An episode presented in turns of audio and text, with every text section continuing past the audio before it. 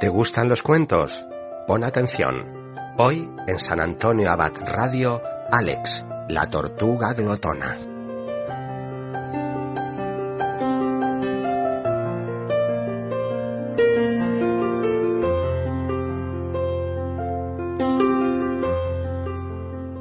Cuando Joaquín le compró aquella tortuguita de tierra a su hijo, nunca se imaginó lo que iba a ocurrir después.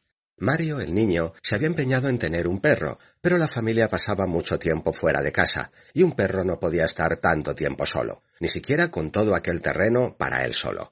Seguro que terminaría escapándose, saltando la cerca y menudo disgusto. Joaquín tenía un huerto muy grande donde plantaba tomates, lechugas y muchas más cosas que luego vendía en un mercadillo. Después de hablar con el niño, le convenció para comprar una tortuga de tierra. Había leído que eran muy independientes, no necesitaban grandes cuidados y lo más importante, vivían mucho. Así fue como Alex, la tortuga, llegó a la casa de campo. Era grande, tenía el caparazón como medio balón de fútbol, y aunque en la tienda le dijeron que no llegaba a un año de vida, parecía que tuviese mucho más. Pero eso ocurre con las tortugas, ya nacen con aspecto arrugado, caminando muy despacio y sin muchas ganas de convivir con nadie, tal y como Joaquín quería. Aunque a Mario le parecía aburrido, pronto empezó a hacerse cargo de Alex. Le ponía la lechuga en un comedero, agua en otro y un pienso especial que compraron en la tienda. La tortuga movía sus patas con pereza, como si le pesaran, y así se dejaba ver de muy vez en cuando. No era muy sociable, la verdad. Pero entonces, casi sin darse cuenta, algo empezó a ocurrir.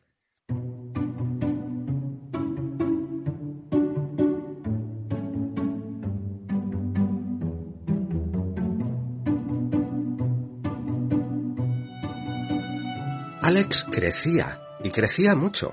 A los dos meses ya tenía casi el doble de su tamaño, y tenía fácil explicación. En la parte de atrás de la casa, Joaquín sembraba césped, pero alguien se lo estaba comiendo. Las huellas de patas en el barro eran muy reveladoras.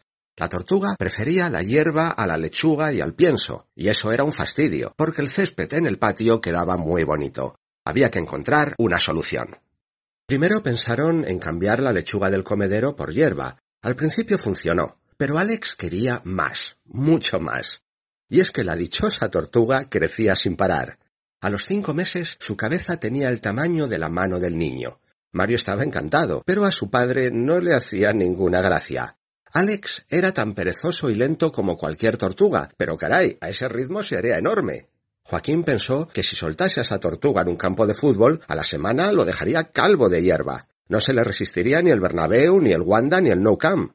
Alex era una máquina de comer hierba, y cuanto más comía, más crecía. Ya le habían cambiado su refugio varias veces. Las cajas se le quedaban pequeñas, así que Joaquín terminó comprando una caseta de perro, pero hubo que hacer más grande la puerta para que aquel caparazón enorme pudiese entrar. En la tienda no se lo creían. Pensaban que aquellos clientes eran unos bromistas muy exagerados. Las tortugas que vendían no crecían tanto ni tan rápido. ¿Qué estaba pasando? Menudo misterio.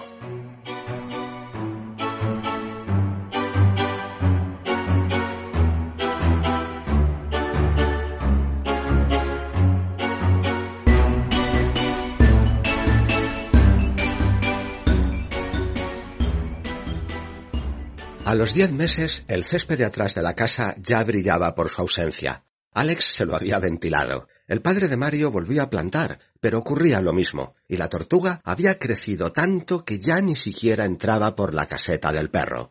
Además, había empezado a comerse las lechugas y los tomates del huerto de Joaquín. Era como tener a un pequeño dinosaurio en casa. Y una mañana Joaquín tomó una decisión. Llamó al zoológico, les contó lo que pasaba y a los pocos días recibió la llamada de un biólogo del zoo que aceptó hacerles una visita.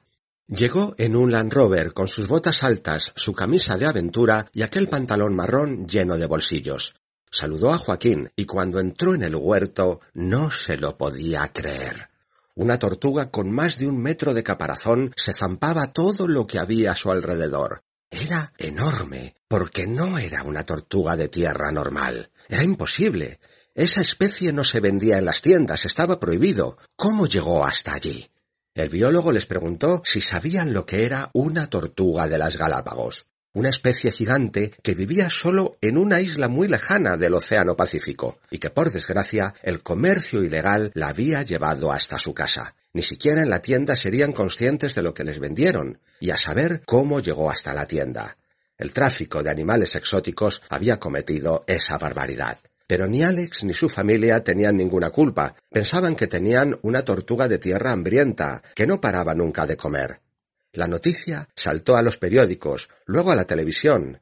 Alex, la tortuga de las Galápagos que vivía en una casa de campo, se hizo famosa, aunque solo por un tiempo. La familia entendió que Alex debía regresar a su isla. El biólogo del zoo se ocupó de todo. Incluso les mandó una foto de Alex feliz junto a otras tortugas gigantes de su especie, por fin en su hábitat natural. Y a cambio, el zoo le regaló una tortuga de tierra normal, que solo comía la lechuga del comedero, sin destrozarles el césped del patio. Cuando Mario se hizo mayor, estudió biología. Hoy es un activista contra el tráfico ilegal de animales exóticos. La historia de aquella tortuga fue su inspiración.